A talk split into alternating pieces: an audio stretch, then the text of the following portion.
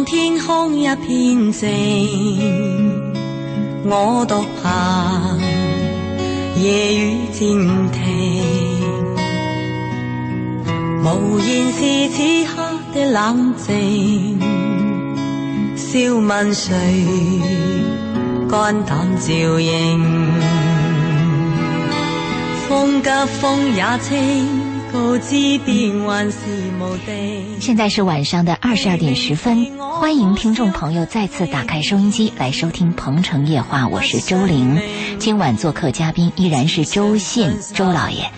今天晚上啊，是我和老爷最后一次出现在先锋八九八《鹏城夜话》的这个平台上。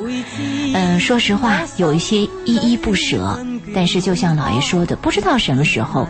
这个宴席总是会散场的，所以今天晚上我们两个把今晚夜话的主题就取名叫做离别，是吧，老爷？对，没有不散的宴席。我们 我们在去年、前年不止一次说到这个问题，就是我和你会离开这个话筒，而且很突然。嗯。说你离开嘛，就是因为有一些事情要做啊。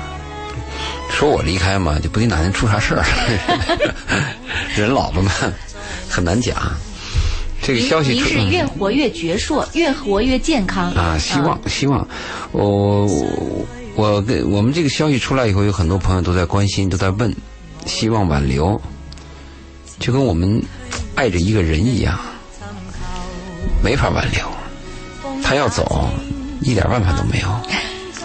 关键是你要走啊。你走了以后呢？就我没有，目前没有适合的谈话对手。八九八。您这么说，您这么说，把我的前同事都都给得罪了。不是这样，因为你和一个人要培养一个谈话习惯，他需要时间的。我和你刚开始也有个磨合，是吧？需要一个时间。你看，在你之前，我在你之前是佳倩嘛？那佳倩刚开始我们也磨合聊，因为她是做音乐节目，她音乐节目她非要在礼拜四插一段谈话节目，嗯，也很有意思。后来我们就试着做了一下，做的也挺好啊。那在他之前呢，是做那个头头是头头是道房磊，我们也做的。那他主要是做谈话节目了。在房磊之前呢，还有颜真，在颜真前面还有吴军，吴军是时间最长的，嗯，现在做下来的话，吴军可能有将近七八年。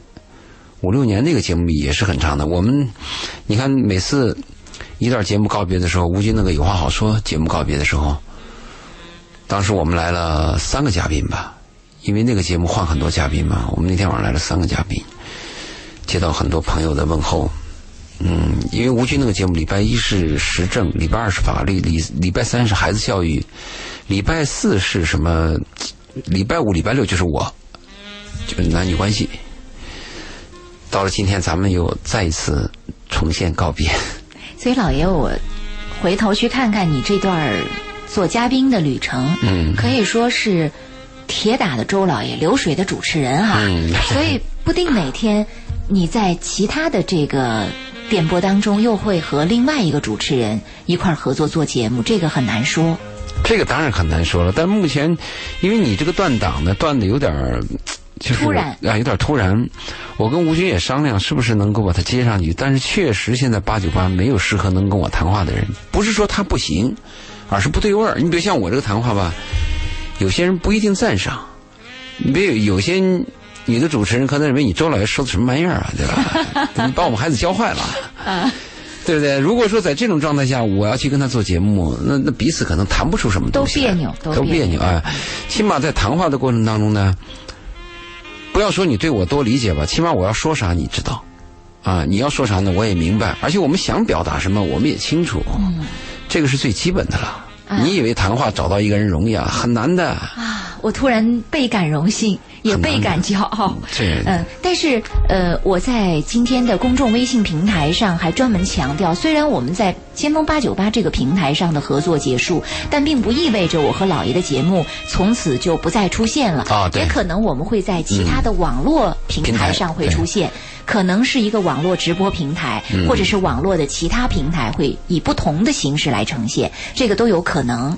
那么，所以我特意在今天的公众微信平台上提供了微信号三个不会和我们失散的渠道。我说。三个可以跟我们保持联系的渠道。对对，你千万别说，哎呀，这个节目不在了，以后我怎么去联系周老爷和周玲？那么我们有三个渠道提供给大家。第一个渠道，我提供的就是老爷的个人微信号，对，就是呃周老爷全拼后面是一个数字二零幺幺。对，二零幺幺是我二零幺幺年注册的。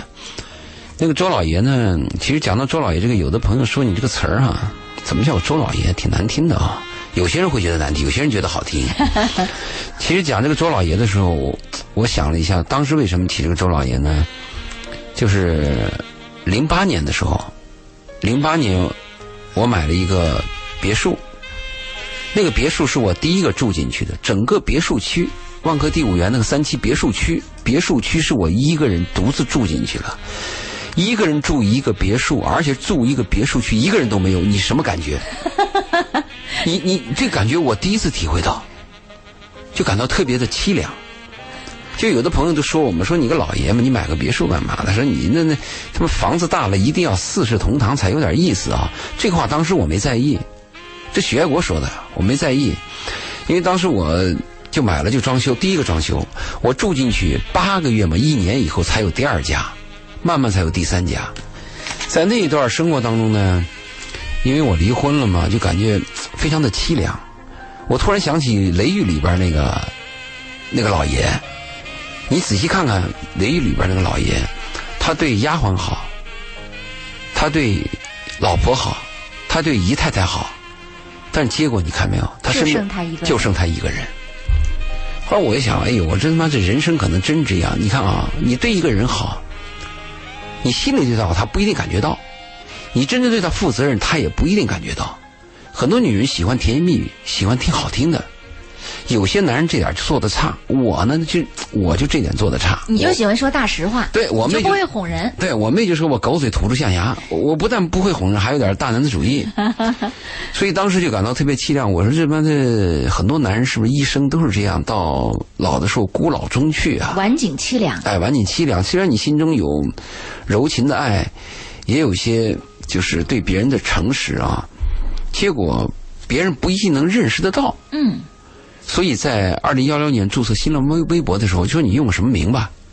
你就想起了这一段。啊，我想哎，干脆吧，就是他妈的没落的周老爷吧，就写就就注册了这个。所以有一些朋友要问这个东西，我刚好今天晚上做一个解释。嗯，谁知道周老爷后面这个儿女成双啊希？望 这个就现在不就是儿女啊对成双吗？儿女成双对啊，挺好一儿一啊女，嗯凑了一个好字还。就是这个运气，好多事情啊，你是歪打正着，你追求的一种生活啊，他偏偏不来，越来越远。嗯，你你你反感那种生活，它总是靠近你，结果你意想不到的事儿突然就会哎，而且发生。靠近以后，你会发现还有意外的收获。嗯哼，就我们的生活和我们的命运啊，真是自己很难把握的。我年轻的时候就不相信命，什么命啊？不相信命，年轻的时候就有狂妄，认为自只要自己努力就无所不能。与天斗，与地斗，与命斗。对对对对。后来你到了一定年龄以后，你发现啊，终生有你无法战胜的人。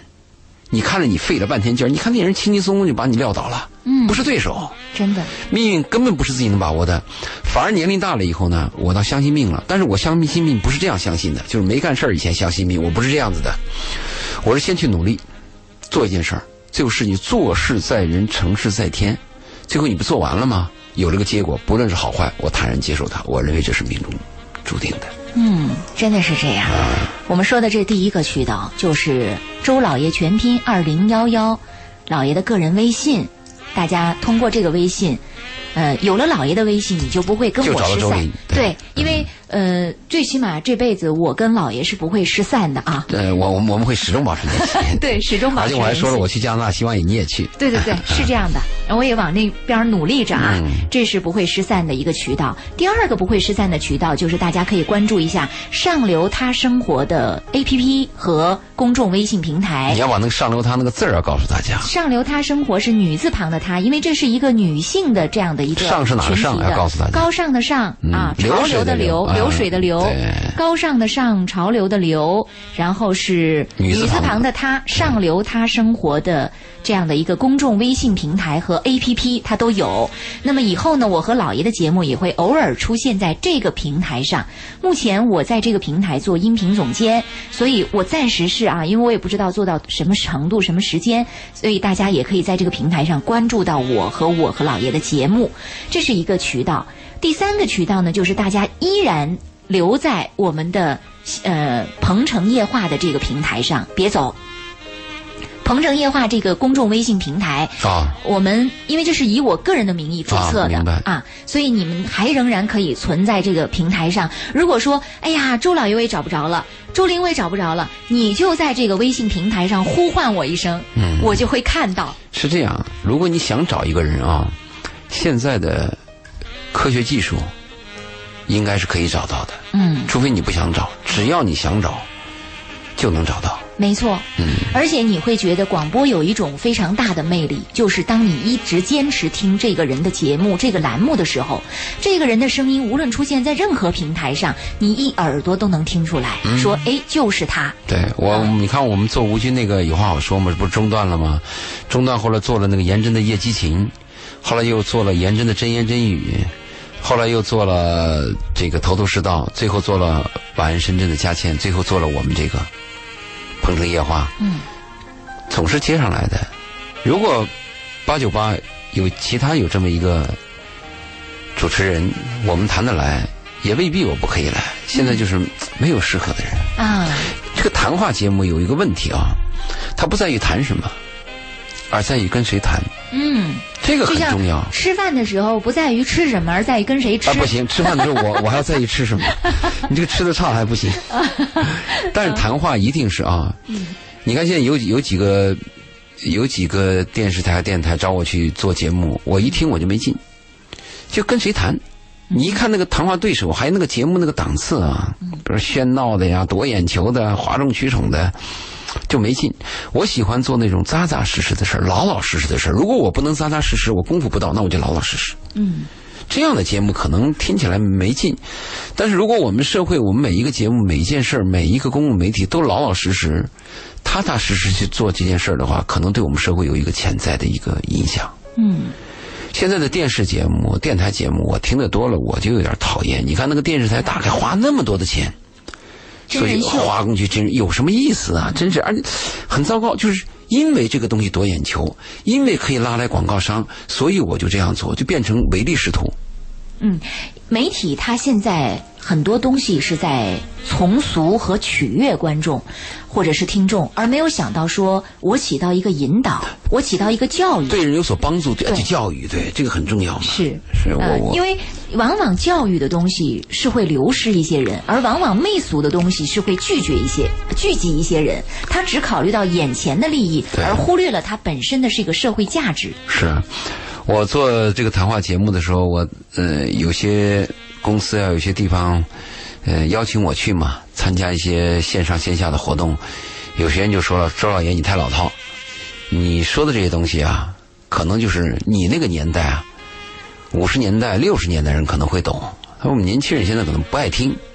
恰恰相反，我最近看了一下我那个头呃头条今日头条。今日头条今日头条里边的，我有一档节目叫《周老爷说》嘛，现在十八岁的、二十三岁的是第一位，嗯哼，这个听众是最第一位，比那个二十三岁到三十多岁人超出了百分之二十，十八岁到二十三岁的对这群人，第一位，恰恰是人生迷茫期，能听懂我的，而且他寻找这样的节目的渠道太少了。嗯。大部分属于这个年龄群体的都是娱乐性的东西，都是像您刚才说的是媚俗的东西偏多。他们渴望真的有一些真言真语出现在他的身边，可是没有。没有恰巧您这个节目弥补了这个空白，所以这个群体马上就跟随过来了。所以这个这个大数据的统计结果啊，刚好就证明了周老爷子说，小男孩、小女孩喜欢。哎，我们最小的听众，嗯，那天我不给你发了10岁十岁，想不到是，一个听众给我发微信，哎，我看这个话说的很有意思啊，不伦不类的。嗯我就问你多大了？就学大人说话那种口气。对，我说你嗯多大了？我说你是男孩吗？他说是男孩。我说你多大了？他说我十岁。你吓一跳我我说是不是写错了？啊比如写比比应该是个三十啊，或者三十、二十啊。他说我就是十岁。嗯，我说那你怎么知道我怎么？他说我也听你的那个节目，我们全家都听。我是拿我爸手机给你发的。啊，很有意思。嗯呃，所以我们看到我们这个群体的这种跨年龄、跨阶层的如此之广泛，其实我和姥爷心里边还是蛮骄傲的，也是蛮欣慰。除了蛮骄傲以外，我还挺惦记着我们一些听众的，真的，因为有我些听众有今天在感情。对，今天在微信平台上就说了这么一句话，我说就像大家一直喜欢我们的节目一样，我和老爷的心里也会始终想着听众，惦记着听众。有感情对，比如说我和老爷从一开始到现在，我们呃和听众之间有很多的互动。有很多我们很难忘的一些主题，嗯，包括一些我们因为这些主题而和一些听众近距离的结缘，这些都让我们难忘。对你像，呃，有些听众说，我们星期四就等着这个节目，希望你们的出现对我们有帮助，我们也喜欢听。他说我们不但自己听，我还介绍给我的男朋友。有的人说我介绍给我的妈妈、爸爸听这个节目。他说你突然中断了以后呢，我们下周四会有一种失落感。嗯翻过来讲呢，不是你有失落感，我也有失落感。因为今天晚上啊，今天晚上做这个节目，你看我今天啊，不用带老花镜。不用拿电脑，什么都不用，就就就就就就自己来了。以往我要准备，我要有 U 盘，我要考虑到今天说什么，我要把电脑打开，要做准备。现在不需要，就就就今天就是这么一个状态。下个礼拜是都不用来了，也我也会有一种突然空的感觉嘛。老爷，你突然这样说的时候，我就会有一种自责，就会说，你看，是因为我的告别而使得这个节目暂时中断的。目前是你，对，所以我我突你然就在想，是罪人。我是罪人。我对于很多喜欢这个听众的、喜欢这个节目的听众来说，我真的是罪人，因为是我的要求要离开，所以才会造成这种情况。呃，那也确实是因为我现在很多现实的问题要考虑，所以我没有办法。还还有很多听众关心说周林去哪里了？没人关心我，大部分都关心你，说周林去哪里啦？周林就是不能长期做这个节目，是因为太晚，每天晚上。嗯。刚开始不是停了吗？嗯。现在是因为周林有自己的事儿，有自己的媒体工作。嗯。啊，属于自媒体人，对，是还有自己的公司、自己的业务，所以不得不就终止了。嗯，其实要说忙碌哈、老爷比我更忙，因为老爷的公司、老爷的事业更大更多。其实老爷都能坚持，应该说我没有理由说不做。但是真的还是但是你跟我不同，我那个忙啊，属于我是一种调度，比如具体事情我可以不做，但是你呢，你像你这个自媒体好多工，你必须要走在第一线的。你看你电台的主持，还有一些你这个好听是吧？这些节目你都要走在第一线的。确实，嗯、时间关系，你看我们两个慢聊就到第一个时段要结束了，那么第二个时段即将开始，我们也欢迎听众朋友通过热线电话八八三跟幺零八我们最后一次九八。交流，对，公众微信平台搜索八九八周玲，利用这两个渠道，在电波当中跟我们最后最后一次交流。等会儿见。二点三十二分，我们的节目来到第二个时段。今晚的节目是在先锋八九八的最后一期，呃，所以我们的主题叫做告别。我们也欢迎听众朋友通过热线电话八八三幺零八九八，公众微信搜索八九八周玲，利用这两个渠道来跟我们在今晚的节目当中最后的来互动。今晚做客嘉宾依然是周信周老爷。嗯，现在公众微信平台上，我们看到很多朋友在跟我们依依惜别啊，太多了。嗯，有很多朋友直接就写了三个字，说舍不得，啊，舍不得，舍不得。我们也是舍不得。啊，周玲、周老爷二位好，非常感谢你们的节目。我是二零一四年开始听你们节目的，当时的我很自卑啊，也没主见，啥事儿都是别人说了算。嗯别人说我这个不好，那个也不对的，我就认为他们说的都是对的，自己和别人一样的看不起自己。自从听了你们的节目，我现在好多了。我把你们的节目录音给老家的姐姐听，希望对她也有点帮助。非常感谢你们的节目，类似这样的留言还有很多很多。其实我们也感谢听众，因为有听众朋友的陪伴和这种反馈，我们感觉到我们的工作很有价值，也很有意义。对，感谢听众今天晚上把电话打过来吧，我们说两句，再没这个机会了。还有还有别的机会，别说的这么伤感，还有别的机会啊！但这个八九八的这个机会是，可能是真是永远终止了。嗯嗯，我回来的可能也还有，你几乎就没有了。是，嗯，确实是这样子的。所以，嗯，我们还是在最后一期节目当中想有一些回顾，因为这种回忆可能是在以后。我们离别的日子里是一种最温暖的陪伴吧。嗯，因为你想起来就会想起说这一段的工作所带来的这样的一些一系列的呃存在的产生。你比如说，我们和听众讲了很多我们很难忘的一些主题。我和姥爷做的那么多的主题当中，比如说我很难忘的，包括姥爷对。莫泊桑的小说的一个项链，项链的啊，那期节目我自己认为比较好。对我也很。我希望听众如果能回听这期节目，质量比较高。因为莫泊桑的项链可以对很多人来说都是耳熟能详的，但是老爷从男女关系的这个角度去剖析了他们的婚姻的。表现包括这个做丈夫的、做妻子的，在这段婚姻当中的一些体现。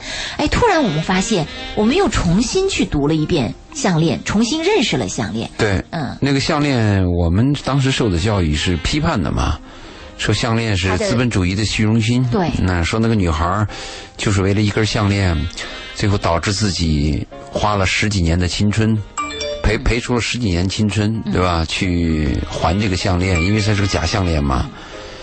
但是我们从另外一个角度要看到，就是那个女孩儿，她的诚信，还有在这个过程当中，这个女孩儿她的丈夫给她的陪伴和支持，还有那个借她项链那个主人，人和人交往的这种温暖和爱，就这些角度都是被忽略的，被忽略了。其实。项链当中有很多很美好的人的细节当中的问题。嗯，真的，这里边具有人性的温暖和闪光的一面。对，所以在我的微信圈里边呢，我的微信圈里边，我就是我们的节目，他发了几期，发到微信圈，其中其实很少，只有几期就有项链这一期。是，嗯，我记得还有一期就是。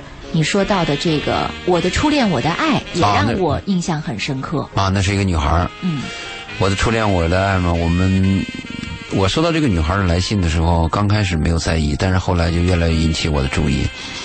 她爱的是个老男人嘛，那个男人比她爸还大。通常我们会认为，一个女人如果爱一个老男人的话，一定是爱他的钱包。结果呢，这个女孩爱那个老男人呢，爱的是他的智慧和那个老男人的一些细节。嗯，因为那个老男人的工资比他还低，但他就爱着那个老男人。就他那封信呢，感动了我，我就跟他就有密切的交流。最后，他就把他的事情都诉说给我以后呢，我把他的文字，我整理他的文字，可能就整理了一个下午，最后发给你。嗯，我们做了一期。我的初恋，我的爱。嗯，因为那个女孩是大学的时候有一个男男朋友，有了几年的关系，后来吹了。而且当时我记得我们还是用一种特别的方式去呈现你说，你来我评述，对，像广播剧。对，这种方式当时让很多听众听起来也是耳目一新的，留下了非常深刻的印象。不仅故事非常的精彩和吸引人，您的评析也尤为的精彩和吸引人。加上音乐。对，这个可以回听的，真的很棒。我们放上去几期节目啊，是经得住时间考验的。嗯，这个节目呢播出了以后，点击量比较高的大部分是男生，男生的心声就是怎么搞的？你不爱我呢？为什么我不是那个主人公？对，好男人为什么没有好女人爱呢？嗯，会有这样的说法。其实好男人、好女人爱的话，就有一个问题：好男人太自爱。嗯，好男人呢爱别人，我们说那个好汉无好妻赖汉娶和娶仙女啊，我们分析了一下，大部分好男人就认为自己行得正走得端，就有有点端着的感觉，但是那个死皮赖脸的坏男人呢，他经常是爱女人，嗯，他去他去，就即便是碰钉子，他也去追，所以坏男人得手的几率高。当然，我们这坏是打引号的，未必坏啊。好男人呢，就在这个主动性上啊，还有是到底是关注对方还是关注自己这两个问题上有区别。嗯嗯，真的是这样。所以我们做了那期节目以后，很多男人给我发来了发来了信息，就是哎呦，这个女孩儿多可惜，怎么爱那个老男人呢？啊，我也感到可惜。我我想，我是老男人，为什么你不爱我呢？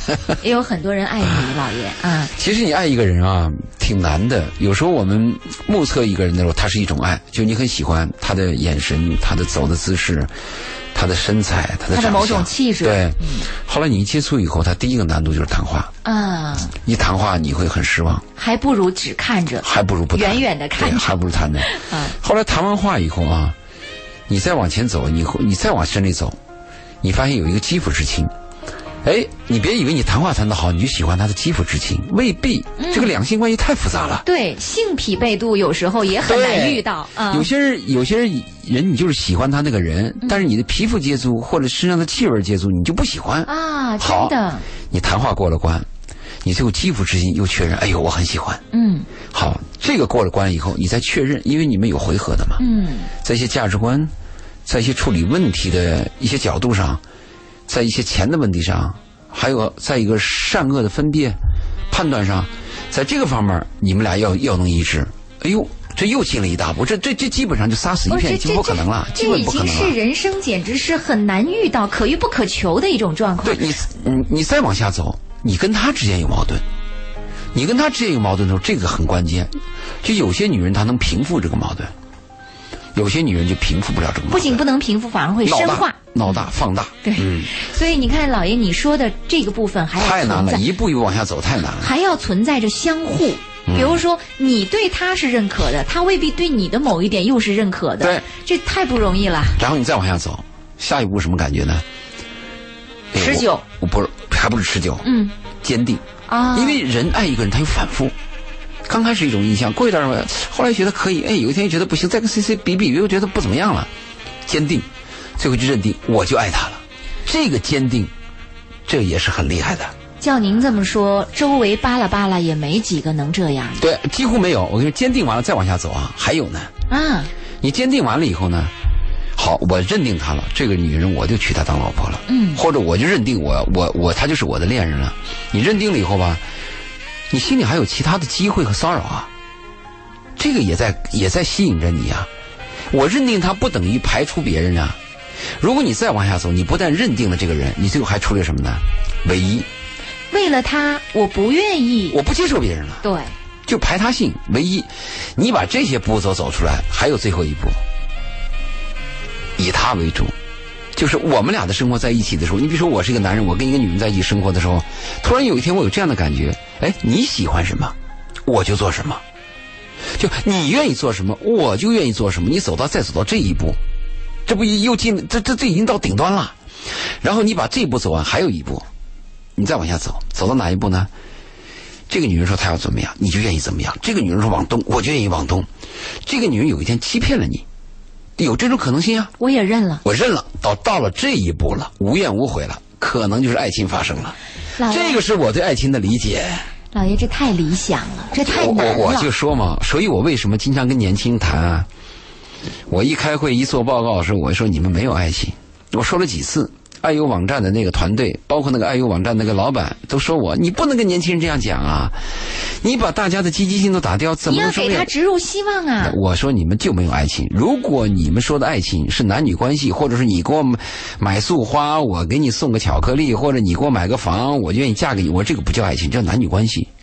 我说我理解的爱情，是我们很多优秀作品里面的爱情。你看优秀作品里面的爱情，它有一个很宗旨的有几条：第一是诚忠诚的、诚实的；第二是排他的；第三是无条件的为对方付出的；第四就是无怨无悔的。我说你能做到吗？如果这四条你做到，这才是我们谈的爱情啊！嗯，真的。你看看所有的优秀的爱情影片，不就这样子的吗？所以在这几年的《鹏城夜话》当中，贯穿始终的你的这个观点，让我印象非常的深刻。你慢慢会受影响。呃，我当然受影然后你响对。现实会很失望。其实，呃，与其说听众朋友在这个节目当中得到营养、得到成长，不如说我作为主持人，我近水楼台先得月，我的成长和我获得的营养会更深刻。因为在跟老爷的对话当中，我不仅要跟得上，我要去理解。我要去谈到这样的一个，就像您说的谈话的对手。首先，我的成长是第一位的，因为我要去消化，我要去理解，我要去接纳。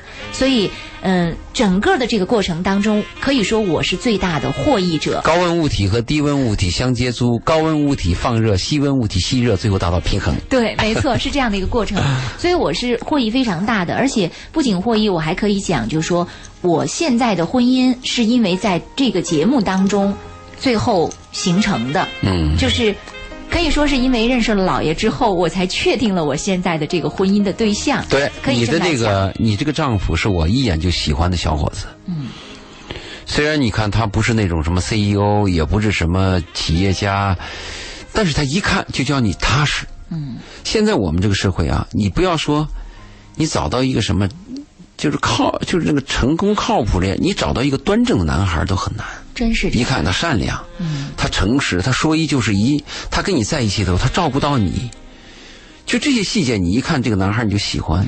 但是我特别佩服的是，老爷只见过他一面，当时我记得，我只见一面，我就肯定了他。只见一面，而且他不说话，因为他话特别少，所以最后你确定他的时候，我就觉得凭什么呢？但是我就觉得老爷真的是阅人无数，就是很确定。我能确嗯。认，嗯，对我我确认的也有失误，但是，呃，我如果非常极端的肯定的一个人，这个失误都比较低。嗯，如果不是您的确认，我不会选择他。我你可今天你可能会犹豫，嗯，我我不仅会犹豫，我可能最后会放弃有可能，因为你的你的主要的障碍是因为嗯他比你小，啊。这个是你的心理障碍。呃对，除此因为你呢一直希望，你有小女人那个，你有小女人的情怀。嗯，一般小女人情怀希望自己找到一个比自己老一点的男人，或者更成熟一点的男人，是这样的女人。但你突然找了一个英俊年轻的这么一个男人，超就超出了你的价值观。有些女女人喜欢找小弟弟，但是跟你刚好不合适。可是我这个男孩，他不是普通那种小男孩，他是一个非常非常善良、非常厚道、非常靠得住的男人。这个太难了，就是你可以在他身边待着，或者跟他倾诉一件事儿，或者你不用不用怀疑，你很踏实。你想这种人，你碰的很少了。你比如说，你碰到一个女人，或者一个女人碰到一个男人，我睡在他身边的时候，我没有提防，我一点提防都没有，我心里很踏实。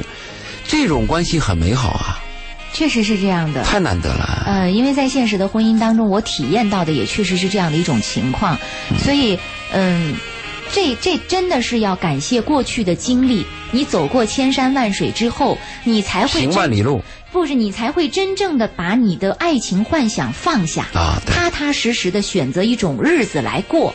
就像老爷经常说的一句话，我特别难忘：日子本来就是枯燥和重复这就是生活。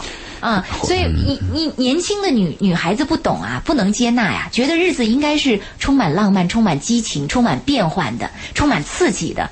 呃，很年轻的时候我们都在追求这个，但走过千山万水很多之后，你才会确认说，哦，原来这才是生活，这才是日子，这才是你应该找的人。所以有的时候说，在对的时间。可能遇到错的人，在错误的时间遇到对的是遇到对的人，嗯在对的时间遇到一个合适的人，这多么的重要。那个非常难。嗯，首先我们自己要一个判别力，如果你自己判别力都没有的话，那机会和机会来临的时候，你也可能会错过嘛。嗯，首先你要有个判别力，但之所以为什么我们现在很多女孩呢会错失机会，或者是走弯路，跟教育和影响有很大的关系。是，如果我们的孩子在从小啊受到的教育就有识别善恶的能力，嗯，就懂得啊一个人应该有行为规范，那就会好。但是我们现在的小孩呢，大部分是懂得利益的能力。比如一个女孩，她识别男人说有没有车、有没有房、有是不是 CEO、有没有个小公司，她会很她会很计较，她也会识别。但是你很难碰到一个女孩说，我认识一个男孩，这个男孩啊很诚实，哎呦，这个男人在细节上啊非常的认真，这个男人呢他很有耐心，这个男人呢就是他讲这个灵魂和品德的东西呢比较少。嗯，我碰到的女孩像碰到这样的都比较少，就识别这样男人的女孩比较少，识别利益的女孩特别多。是，呃。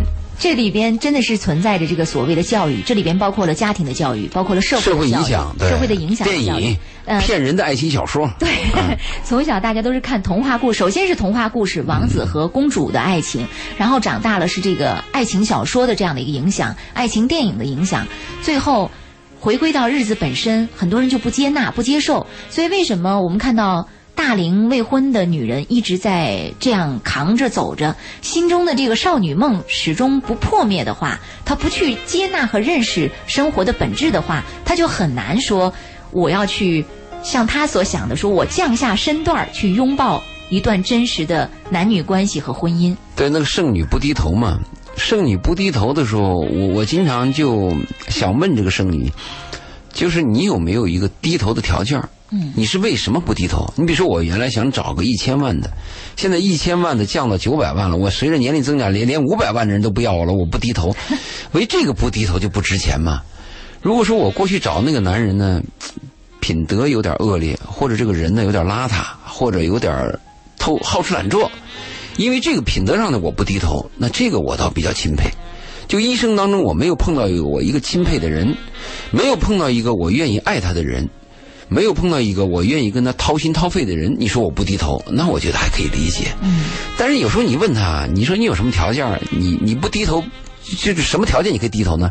我让他感觉，这个就特别害人。什么感觉啊？没有量化指标，哪来的感觉呀？嗯，确实。但是有人不服气的说，爱情不就是一种感觉吗？啊，这个我倒同意，因为爱情它有时候初期来往的时候啊，它就是没有道理的。爱情最初期的就是我们说那个性元素代码，不知道为什么我见了他我心就动，不知道为什么见了他我就说话就结巴，不知道为什么我见了他以后我就缺乏自信，这个可能就是跟爱情来往了，就是你爱情那个最早那个元素性元素代码，因为你不了解他们，很多爱情那个初期来电都是陌生的嘛，嗯，你在一个街边，在一个飞机场，在一个火车站口，在咖啡店。或者在一个同学聚会，可能就会碰到这样的心动的时候，结果你一了解，人家是早都一。可能孩子他妈都有可能，真是这样。呃，我们的公众微信平台上有很多很多的留言，我都看到了啊，因为太多了，不可能每一条都念出来。呃，我们希望有一个朋友打个电话，跟我们说两句问候一下。对，热线电话八八三幺零八九八，热线电话八八三幺零八九八。说个再见也行嘛，可以跟我们聊聊。这么干的。阿文说：“世间所有的离别，都会以另一种方式重逢。祝愿周玲心想事成。感谢您和周老爷这段时间给予我们的指导、帮助和陪伴。我们也感谢大家给我们的陪伴。其实我也特别想说说老爷，老爷在我们的心中的一种感受哈，因为我跟老爷离得比较近。你知道老爷我对你的感觉是什么吗？我觉得。”你的年龄和你的情怀是不一样的。对，比如说怀才不遇，死不瞑目。比如说一个人到了你这个年龄哈，可能就会说，算了，就那样了，堕落了。但是你一直是一个特别较真儿的人，你在很多事情当中较真儿，做事对工作、做事、做人，就包括你前几天跟我说的那个好听那个节目啊，对，做人做事，包括与人交往啊，交朋友。你会你会有一种特别纯真的情怀，对，这个是我的优点。这种纯真不能算优点，算特点。这种纯真的情怀，应该是随着年龄的增长、阅历的增多，慢慢泯灭了的。对，一些你看我一些老朋友、一些老哥们儿在一起说啥呢？周迅，你都多老了？什么谈爱不爱？什么真不真的？你，他们是已经认为，就人早都该堕落了。堕落最后就是无耻，无耻接着就是死亡嘛。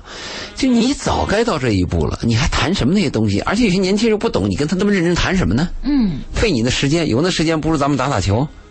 他们会这样认为。是，所以这是让我特别感动的地方。我自己也感动。从你讲述你年轻的时候，你你少年的时候，一直到现在的这个过往，就说。这种纯真的情怀，居然在你的身上永远的保持着。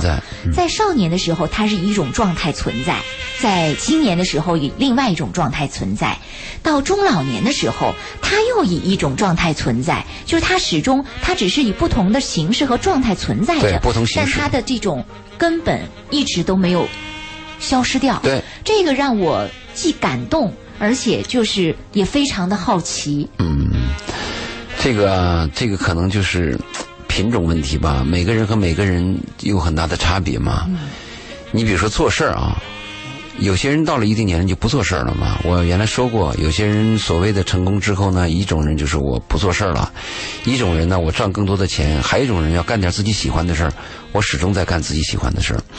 我跟我周围的年轻的这些小伙子，我跟他们就就是我跟他们介绍也罢，还是跟他们渲染的也罢，我我我的一个价值观就是，作为一个男人啊，一生都要拼，都要努力，一直到你死的那一天，你安排的第二天早上还要开会，下午还要去做一件什么事儿，但第二天早上突然死亡了，我这个是我们人生的追求。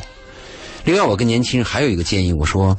我们要做到一个做一个什么人呢？做一个创造财富的人，因为有些年轻人，你看那个富二代，开着好车，过着优越的生活，穿着非常靓丽的衣服，花钱，这个是消耗财富。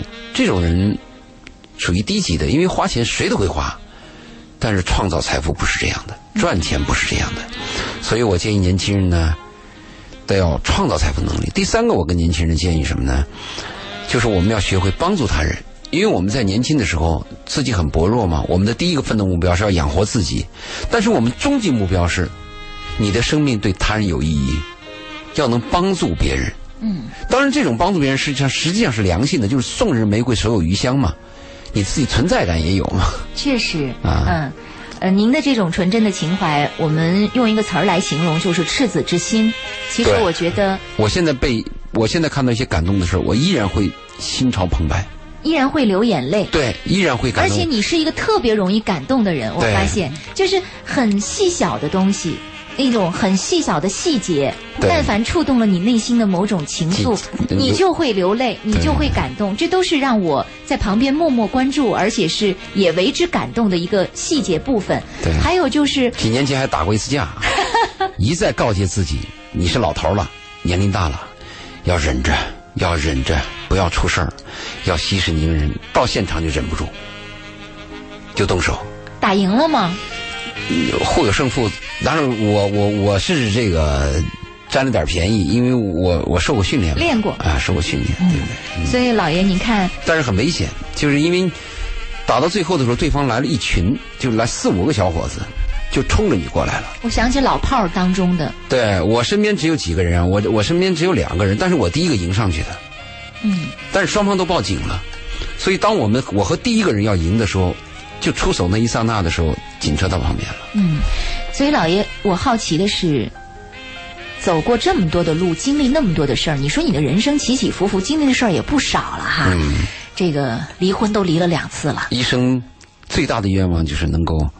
有一个你能爱他，他又爱你的女人，这个是太难了。是，你看这个创业，呃，包括你这个做你的这样的一个事业，包括走到现在，你说你经历的事儿不少，但是奇怪的是，有些东西在你身上那个劲儿啊，它始终没有变，也没有改变过。对我，我我在西安的有些朋友，他们这样评价我说，去深圳的很多朋友啊，都有些。官气啊，或者有钱人的毛病习气，他说：“唯独周信，我们这么多年见了以后，你依然还是当年的那个周信。”嗯，你觉得这个是什么原因啊？如果让你自己来剖析和评价，狗改不了吃屎。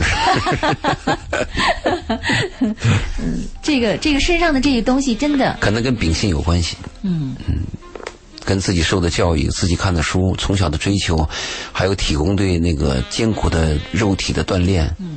还有从小，哎，我现在想起了，我在小的时候有一个年龄比我大三岁的一个，她当时是女孩啊，嗯，她当时是十八岁、十七岁嘛，她是十六岁、十七岁、十八岁跟我在一起生活，我比她小三岁，那就是十二岁、十三岁、十五岁嘛，嗯，她可以给你读小说，可以牵着你的手走路，她告诉你应该怎么样去努力，她对我的影响特别大。其实现在想起来啊。这种影响跟那个青春的荷尔蒙的萌动有很大的关系，嗯，因为她是个女性，她漂亮，她对你有肉体的吸引，但是你很小，她她不止一次告诉我，周迅你要努力，你一定要做优秀的人，你要去读书，他给我读这个《无名岛》，跟我跟我介绍这个《第二次握手》，我受这个影响很深。真美好，我觉得你会记得你生命当中所经历的所有美好。后来他大了以后啊，他大了以后，我给他写了封信。我二十多岁嘛，他比我大好几岁嘛？我说我下次见你的时候能不能亲你？太可爱了。这句话他不回复。好，我们这个环节就先聊到这儿。我看到已经有听众朋友打进电话了，也请导播问他一下是否愿意等待几分钟，因为马上我们进入一个新闻呃直播的时间啊，新闻直播的时间。稍后呢，我们再会回到节目当中，导播可以问他一下是否愿意等待几分钟。在下一时段一回来，我们就马上接听您的电话。等会儿我们接着再见。我是周玲，这里是鹏城夜话。今晚是周玲和周老爷在先锋八九八鹏城夜话的最后一期。我们欢迎听众朋友通过热线电话八八三幺零八九八，公众微信搜索八九八周玲来跟我们说一说，今晚你想跟我们聊点啥？那在公众微信平台上，我们看到有一位听众朋友跟我们发了这么一条微信，我很吃惊啊，老爷。啊，你看他说什么啊？他说：“周玲，周老爷，他叫欧发明。嗯，晚上好。转眼又是告别的时候，上一次告别还是在晚安深圳的时候，啊，对，确实不舍得。我统计了一下，从二零一四年开始，周玲和周老爷合作的《鹏城夜话》总共播出了一百零二期。二零一四年二十八期，二零一五年四十八期，二零一六年加今晚总共二十六期。在这三四年里，基本上周四都是你们在节目的陪伴下度过的，每一次都是轻松而踏实的度过，非常感谢周玲、周老爷，你们辛苦了。非常感谢他这么有心，记得这么准确，我们自己都做不到。真的做不到。嗯，我们也值了，有这样的听众，我们这么这么多多少个日夜的努力也是值得的。其实老爷特别不容易，因为老爷本来事情就多，呃，每个周四都来坚持，而且风雨无阻，嗯、对你说这个风雨无阻是很重要的。嗯，我们看着一件事情啊，好像很简单，你做完就就就就好像别人也可以做。其实你把一件事情要持续做下去的话，每个人都会感觉到它有相当的难度。嗯比如说一个人，你总有点事儿吧，你总有点私事儿吧。包括总有情绪不好的时候，身体不舒服的时候是。生病的时候，我们生病的时候也坚持过来了。多少次我跟老爷哑着嗓子咳嗽啊咳嗽着，坚持来做节目。对，咳嗽的时候把话筒捂住，或者把音量拉下去。嗯，我们也有过很多次这样的经历。是，但是你会发现，什么事情你做之所以这么坚持，你会有一种体验和感受，说它值得。我当时这样想的啊，我我做这个节目的时候就想逆水三千只取一瓢，我就想有一千个、一百个、几十个听众当中，有一两个真正是听懂了我的话，或者对他的生活当中给他有了正向的有益的帮助，就值。嗯因为我们做节目不哗众取宠，也不求得粉丝的什么量，也不需要点击量，我们也不知道粉丝在哪里。但是我就希望通过我的声音对别人所影响，就传播价值观。我们讲慈善呢，你像那个资助希望小学，还有贫困儿童，我们都做了，我自己也做。呃，包括那个就是兔唇那个孩子没有钱治疗啊，还有眼睛有问题的，我们都做过。今后我还会做，但是我就想，我们做这种事情的公益有没有其他的公益呢？还有一种公益就是传播价值观。嗯，我们要把我们的思想，把我们对生活的一些理念，我们要传播出去，所以才坚持做了这个节目。啊，是的，呃，我觉得说到做公益啊，老爷真叫做对这个节目是一种公益的情怀和公益之心。嗯，很多听众特别特别的感激，因为在我们的节目当中，有很多听众朋友的婚姻，甚至怕他的人生重要节点的一些选择和变化，都由我们的节目而引领到了一条好的多，好的路上去啊，比较顺利的路上去，这也是让我们很骄傲、很得意的地方。嗯，而且老爷，您刚才说到说，我不求粉丝量，不求关注点，很多的逆水三千只取一瓢。这种感觉，你知道，我作为主持人，我太舒服了，太。感觉太好了，因为当你抛开所有的这种量化的指标来考验、考核你这个节目是否在媚俗的状况下是否是好，是否是有质量受欢迎的时候，你考虑的只是说我这个节目是不是我想说的真话、有意义的话、有价值的话，这种感觉真的是太好、太好、太舒服了。这个需要实力。是好，已经有听众朋友的电话接进来了。呃，我们来请进这位朋友啊，呃，因为呃着急当中没有打开我们的这个信息平台，想问一下我们这位朋友怎么称呼？沈先生是吧？哎，对，哎，你好，苏宁。嗯、沈先生您好，欢迎你，是我们的老听众吗？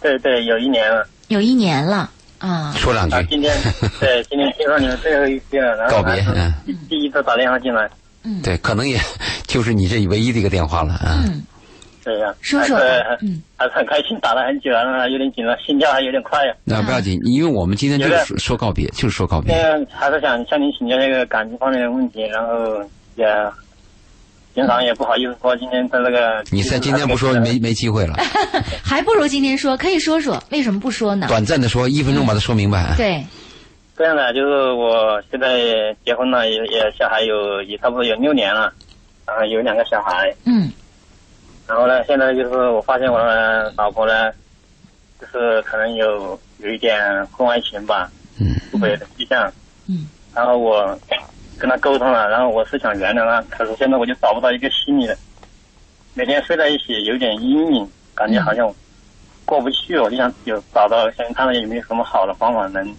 能让自己心理上舒服一点，能迈得过去。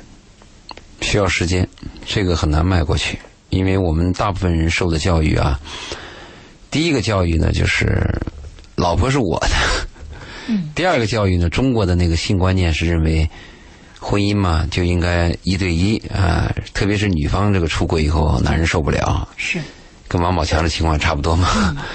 你要想长期的要把它熬过去，就需要时间，时间可以改变一切。嗯。时间倒不是说让你忘记一些事情，而是时间会改变你，让你觉得当初非常重要的事儿，最后觉得无所谓了。嗯而有些无所谓的事情反而变得重要了。比如现在你认为你老婆跟别的男人可能有点什么瓜葛，这点你过不去。嗯有一天等你活到七十八十的时候，你会认为这算个啥事儿啊？现在呢，你可能会认为老婆嘛啊，可能跟我的这种夫妻关系倒不重要，她跟另外一个男人关系重要。但有一天你活到七十八十的，你会发现，哟，我身边有这个老婆，有一个愿意跟我。不不也不是愿意吧，起码能陪着我走了一辈子的人，这个最难得。可能他这个主次会发生变化。我的建议就是时间熬，没有办法。我建议你不要再问你老婆，而且做好什么思想准备啊？你老婆如果爱那个人，她真的要走，她就走。如果她真的偷情，你你也挡不住她。不会，对他也不走，她是她也跟我说对不起啊。然后呢，我就感觉她最近老，她最近也挺痛苦的，老失眠嘛，然后双方都比较失眠。然后呢，我就想就是说，你呀我你这样我能不能做点什么改变，能让他感觉到呃没那么压抑？我我我的建议不必强求，就顺其自然。比如一个男人，你因为你的老婆跟另外一个男人可能有什么关系，这个老婆也跟你说对不起，也认错了，但是你们在肌肤之亲的时候肯定有一个障碍。如果有障碍，你就坦诚的告诉你老婆，你说我爱你，但是我今天心里有障碍。如果去装啊，很难装。在这个两性关系上，特别在肉体这种表现上，女人可以装，男人装不出来。嗯，靠时间，多多谈孩子啊，多谈爱，而且是按部就班，该吃饭吃饭，该睡觉睡觉，只有时间往后熬，没有其他的办法。尽量这个事儿就不要提了，老婆已经说了对不起了，不要老再提那个伤疤了。就像一个秃子一样，你第一次见他面啊，你是个秃子啊，这秃子说啊，我是个秃子。嗯第二次见面你还说他你怎么是个秃子啊？第二个啊，那我是个秃子。第三次你怎么还是个秃子啊？这人就过不下去了。嗯因为他这个事情，因为我原谅了两次，这个是第二次了。你的意思说你原谅过一次以后，他又犯过一次，是不是这个意思？对，这一次比上次严重一点，因为啊因为这一次我就我就没有没有不敢相信有没有啊，跟同一个人吗？是跟同一个人吗？嗯不同意了。哦，因为我老婆很小年纪，我们是她大概是十九岁，嗯刚才学就认识了我，然后二十一岁就跟我结婚了那你有没有分析你老婆为什么要跟张三李四有这样跟？我有跟我自己有很大关系，因为我们是白手起家在深圳这个地方创业，她是跟我一起吃过苦，好不容易创了一份事业起来，跟我在一个公司，他负责负责负责财务方面，我负责在外面夫妻店啊，嗯对夫妻店矛盾矛盾会比较多啊。矛盾就是因为我平常工作太忙，我平常都是八点工作到晚上一两点，啊现在工作时间相当的长。嗯一个人干几个人的活嘛，就这样，然后冷落她了。她怀孕的时候，经常我就，当时我很自信嘛，嗯因为我的老婆对我很好嘛，很自信，然后没有顾及到自己那个感情方面的事情。现在我发现之后，我很后悔，然后我也觉得很亏欠他。他第一次出这样的事儿，给你道歉以后，到第二次出这样的事儿之间的时间有多长？有一年多，一年多哦。那第一次之后，在一年当中你没有什么改进是吧？我这一次我这一次的改变会大一点哦。那一次我都没什么在意，因为那一次只是那一次没有实质性的啊对好好心这是一种。嗯，他第一次出事和第二次出事这两个男人的情况，你大概了解吗？我大概了解，男人的内心大概都属于，嗯，好像跟我差不多同龄的，比我就是说时间可能会多一点，他可能是心理空虚方面引起的。嗯，不不，这有两个问题。你老婆出轨，她可能有几个方面。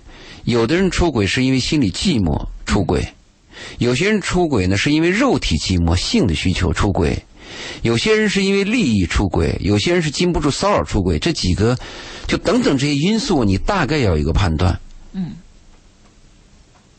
应该是在这几种方面都有啊。嗯，其中应应该有两种。都有。那你不管怎么样，现在出了这两次以后，你你就是担心会不会有第三次，是吧？对，我就不知道他每次出轨的时间持续有多久？比如说跟那个男的只有一次，还是持续一个月，还是持续半年？这个我倒不是很了解，你不了解。呃，这个问题我们不能在今天节目谈这么多，因为今天节目是告别。但你的问题，我给你的建议是啊，如果你要克服自己心理上的这个障碍，只能靠时间。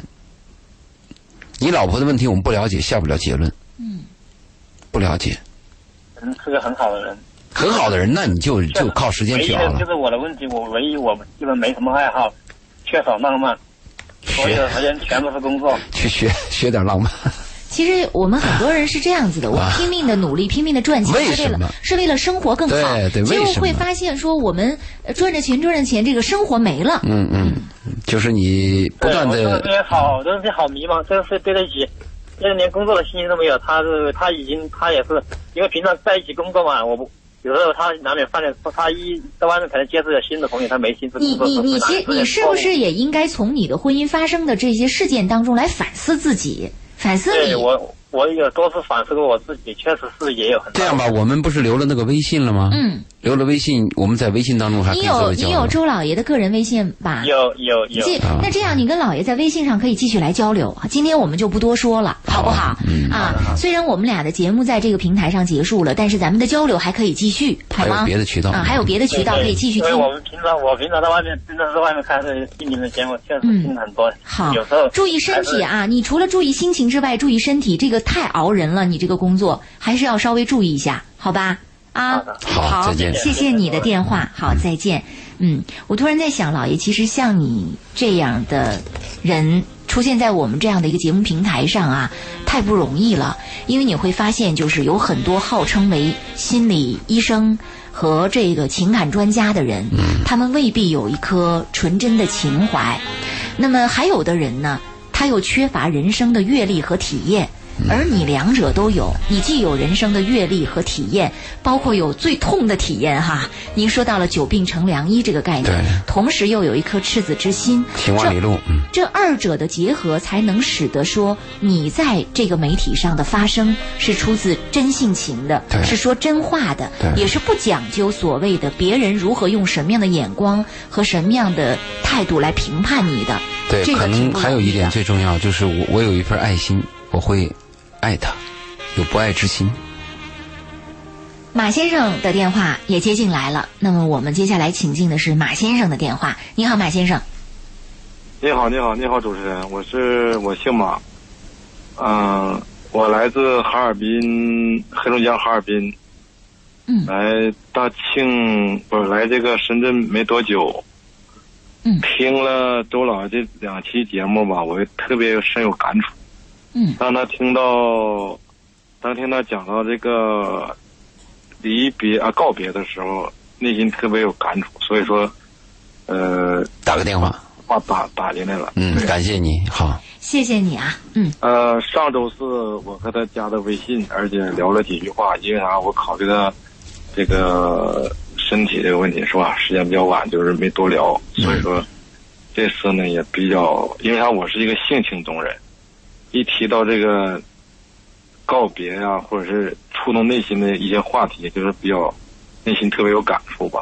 嗯，所以说和周老，虽然说你节目做的我没做的非常好，我听了几期，就是说内心特别有感触吧，特别人之常情，还有这个人这个呃夫妻之间这些事儿吧，所以说我不能说太多吧，对吧？嗯，因为毕竟还是周老的节目，嗯所以说就简单的说几告别。嗯嗯告别。所以说一提到这儿吧，内心特别在是马先生是吧？夜深人对夜深人静的时候，听到空中听到电台就是说这些话的时候，就内心特别有这一种就是说静静的听，特别内心有感触，这个意思。对，嗯是好，谢谢。嗯谢嗯，谢我也我也是从我是离异，而且是婚姻状况也不是很好，只能说对这些事儿特别有敏感，嗯经历过啊，听得懂。经历过就听得懂。所以所以说，朱老师你说的每一句话。都特别就是在我的思想里边，就是刀刀见血。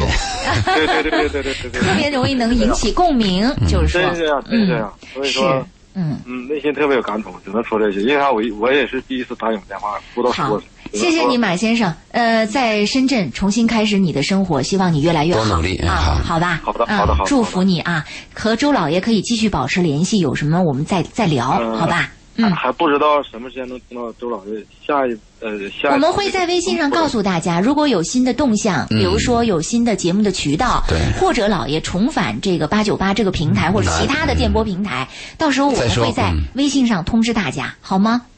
好的好的好的，嗯谢谢谢谢马先生。嗯，好，嗯那先我非。常喜欢这谈话聊天这个，好真，的真的。嗯，好好，谢谢，谢谢你的喜欢。嗯，听众小猫崽儿在公众微信平台上留言说：“周玲、周老爷真舍不得你们呐。其实听众与其说是喜欢你们，不如说是依赖你们，因为你们的声音和陪伴，让成千上万在鹏城夜空下苦苦挣扎的人们找到了那盏帮助他们穿越迷途的心灯。鹏城的夜空多了许多的温暖，感谢你们，会继续关注和追随你们，祝福你们新的合作、新的事业更加精彩。好，谢谢。袁先生的电话接进来了啊，我们请进袁先生。你好，袁先生。哎，你好，周玲，还有周老爷你好，啊！我是听我们那个八九八也听了很久了，然后我也是我们的那个，今天不是告别的嘛？告别对，啊，你那天我也是，哎，我们有那个一个见面会，是在那个，呃，新年大道那个有个世纪会那里，我嗯当时有一次，是，嗯，这当时我还是有提了一个提问给周老爷，嗯，呃，然后给我是感触很深的，就是刚才也说周老爷很关注细节，就是那一天在会场的时候，我们就在后面那个不是放有放电影的片段嘛，嗯，然后老爷很担心你们看不到。啊，对，后来是字幕我们呃字幕当时是没有字幕的，的问题对，嗯我们很糟糕了嗯。啊，对了，后来说是，其实当时没没看到，但是对当时也有很多是可能是英文的嘛，有些，嗯哎，就听不懂，然后后来也就呃也解释了，也说哎很很抱歉，我也是真的是很好的啊，嗯，好，表扬我们一下，哎，对对对，对，感谢。我我希望今天晚上听众打进来电话，不必多表扬，也不要太冗长，就说一句话：我舍不得你，我想你啊，我愿意做的。对然后我告诉听众，我也舍不得你，我也想你，千言万语汇成一句话。是，那那我我我也是说一句话吧，嗯。啊，就是呃不管是你是以后还是在八九八，还是转到其他的那个电台，我刚才那个周玲也说的之前的，呃，只要你有你的节目，我听到了，不用你介绍，我听到你的声音，我就认为很熟悉，啊，嗯，谢谢你，谢谢你记得我们的声音，记得我们的节目，记得我们一同在鹏城的夜空下度过的那些个夜晚。谢谢你，嗯，好的，谢谢周老爷，谢谢好。周玲，嗯，好好再谢谢你，见好。嗯，老爷，我发现，我记得你曾经说过，说当离别来的时候，对你还是蛮希望大家都能够去表达一些离别的心声。你特别害怕的是一种冷漠的那种样子和表情，这个就是你来来去去跟我有啥关系？那种感觉让啊你，觉得很失望。嗯，当然了，我们既然是有感情的人嘛，大家在一起走的时候，必然是有依依不舍。但有的依依不舍呢，我们会感觉到有点别扭。比如说，你要跟一个病人他要离开你，他要死亡，这种依依不舍，你会非常难过，我都不愿意去见，你都不知道说什么。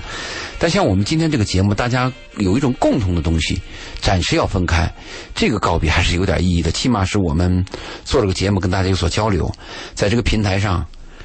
我不但说出我的东西，你在听，你表达出东西，我也希望我听到反馈。这个可能是我们彼此都需要的。是这样的，有很多听众朋友在公众微信平台上留言说：“周玲、周老爷，你们之间的合作是我听到所有媒体当中对话节目最和谐的一种合作。”嗯，呃，就像你们自己，就像周老爷自己表达的那样，说他很难找到一个谈话对象。我也从一个听众的角度感觉说。周老爷能够遇到周玲也是一种缘分，你们之间的这种谈话的和谐和默契，确实是可以说是前无古人后无来者，这有点太夸张了哈。说确实，不过确实前无古人后无来者，因为周林和周迅就就我和你嘛，独一无二。哎，对，别人做的好，那也也不是前无，也是这样子的嘛，不能不能替代的。好，我们最后请进一位朋友啊，您好。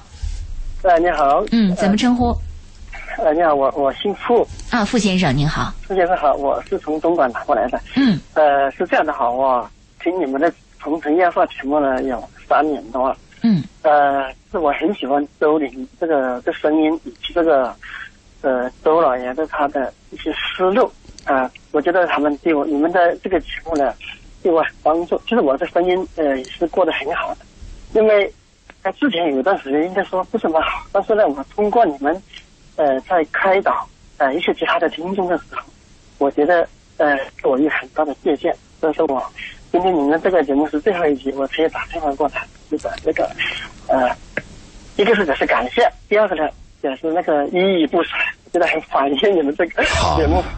谢谢你给我们反馈这样的一个消息。谢谢你给我们的鼓励。嗯，谢谢你。对，嗯，真的，我觉得以前我刚开始，我的真的我们的声音，也并不想要，就是我我我是经常是上夜班，呃，开车做一些生意的，但是我，呃，也是很冷落的我的妻子。但是我觉得，呃，我一般有周末有休息的时候呢，我会更加的抽更多的时间去陪他去吃饭呀，去哪里去旅游一下呀。嗯，我觉得这个方面不仅仅是赚钱，我觉得这个方面。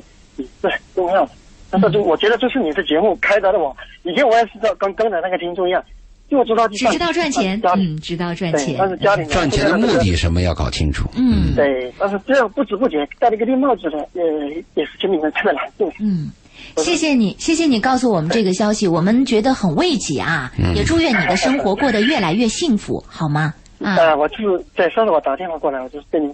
也是感谢，另外就是我很很喜欢这个节目，我希望以后还能听到你们的声音。嗯，好，我们尽量继续在其他的平台上来回馈大家，好吧？谢谢你。好的，好的，因为时间问题呢，我就说这么多。好，谢谢你们，祝你们祝你们以后的工作顺利。好，嗯，好，谢谢。全是哥们儿，没有一个女朋友打进来。女朋友有好多会在你的公众，哎，会在你的微信平台上跟你去表达的。老爷，你发现了吗？其实我们在节目当中最重要的一点是告诉别人要懂得爱。啊，对，这个懂得爱是最有意义的。我我在年轻的时候没这个体会，随着年龄的增长啊，呃，会参加一些谈话，谈着谈有些有些思考，你会谈到有点邪邪，或者谈到极致的时候。或者谈到哲学境界的，就出现了一个什么呢？就人生的意义在哪里？生命的意义在哪里？你追溯到这的时候，你发现没有意义。最后你转个弯儿，你在想，人生如果有点爱，爱与被爱，可能是有点意义。其实贯穿我们节目始终的就是我们。这个节目当中，老爷你所传达的就是懂得爱。懂得爱。不管你在说到男女关系，说到爱情，说到婚姻当中的琐碎，那些，包括你说到很俗气的东西，你一直都在传递一个概念，就是让大家懂得爱。懂得爱非常重要。如果一个人没有爱，你活在一生就是一个维持了自己的一个肉体蛋白，跟蛆有什么区别啊？是。只有爱，才是我们的生命有点意义。呃，结尾的时候，我应该把我那段话跟大家再说一遍。是，我也很想再听一遍。无论我们的一生是多么的艰难与曲折，也无论我们经历过多少次伤痛与失望，我们都要在自己的灵魂深处保留一块净土，保留一点点天真和无邪。我们要相信圣诞老人是真的，孙悟空是可以上天的。我爱的人，他也一定会爱我的。如果在你的灵魂深处有这块净土，如果你多少还有点纯真和无邪，你就会有美好和感动。如果你还曾经爱过，哪怕你的爱只是一个瞬间，哪怕你的爱只有短短的几秒钟，只要这个爱是真挚的，只要这个爱曾经存在过，感动过你，你的整个生命就会有意义，就会有希望。缺少物质，我们的生活会显得穷酸；但是如果没有爱，对一个懂得爱又曾经爱过的人来说，生不如死。我是周信，感情的事儿我们慢慢聊。亲爱的听众朋友，让我们一起去记得我们共同陪伴的夜晚。再见，好我们还会再见。好，再见。还